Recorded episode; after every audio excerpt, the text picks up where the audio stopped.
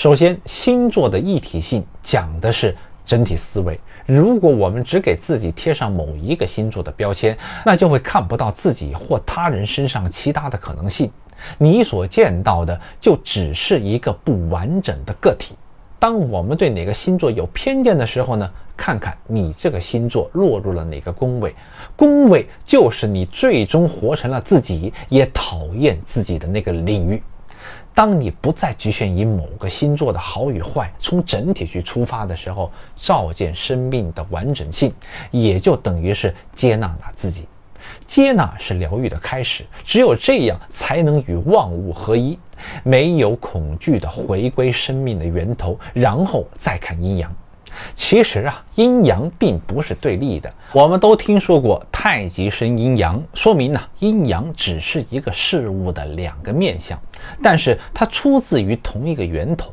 我们之所以要分好坏对错，其实是因为在我们初级学习的阶段呢，为了平衡大众的整体价值观，为了方便交流学习语言，而语言就造成了我们二元对立的这种思维模式。你看啊，我们在小学学习的时候，有正义词就有反义词，有褒义词就有贬义词，这呢就造成了我们思维方式的二元对立。《道德经》里面有一段话呢，是比较能够解释这些对立现象的：有无相生，难易相成，长短相形，高下相倾，音声相和，前后相随。抛开其他繁琐的解释，我们来看本质。这几句话想表达的呢，其实是一个意思：所有事物啊，之所以对立，其实只是因为有了一个对比。比如说呢，我们现在有一个一百平米的房子，如果你呀是一个长期住在别墅的人，就觉得呢它很小；可是如果是一个长期蜗居在一个只有十几平小屋的这么一个人，他就会觉得呢。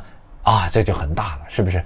一百平米的房子到底是大呢还是小？其实如果没有对比的话，就没有大小之分，只是客观存在的而已。我们经常呢说一句话：没有对比就没有伤害，就是这个道理。好与坏，它也是一样的。我们在看待一件事情的好坏的时候，其实啊，只是因为立场和角度不同。事情本身呢，它都是中立的。我们看见的是这件事的阴面还是阳面，取决于呢你自己的认知和高度，与这件事情的本质没有任何关系。再来看三特质啊，讲的呢是生灭法则。基本星座是一种创造，固定星座是发展。变动星座呢是解离，不管是一个人、一件事，还是时代与宇宙的发展，都是这个规律。所以佛家讲不执着，因为他知道一切啊都是在循环生灭之中的。执着呢是一种痛苦的根源。好，我们再来看四元素，它讲的就是变化的法则。四元素构成宇宙的基本元素，每一种元素呢都有三种表现形式。三这个数字也是变化的含义，比如说一生二，二生三，三生万物，是吧？这个大家都听过。三呢，就像是易经里面的易字一样，指的是生化与演变的意思。我们人一生的运势都在不停的变化当中，这是世间大道的规律与个人能量高低互动产生的一种必然的结果。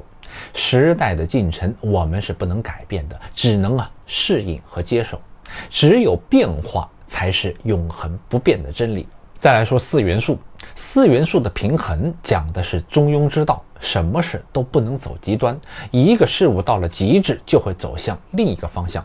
比如成语里面说的“物极必反，阳极必阴”，都是这个道理。做人呢也是一样，太过于软弱就会被人欺负，太过强硬呢也会遭人忌惮。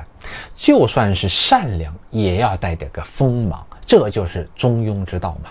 最后一点啊。星座的对立统一讲的是明心见性。虽然呢，我们的行为模式是多种多样的，但其实最终要达到的目的发心，它也是一样的，只是啊表现的形式不同，有的直接，有的婉转，有的浅薄，有的深刻，有的平缓，有的激烈。但不管表象是什么，只要我们抓住了核心，就能从事件的源头去解决问题。只在表象层面做功夫的话，只能看到一些短期的效果。任何时候，我们都不能被外显的表象所迷惑了，就是明心见性了。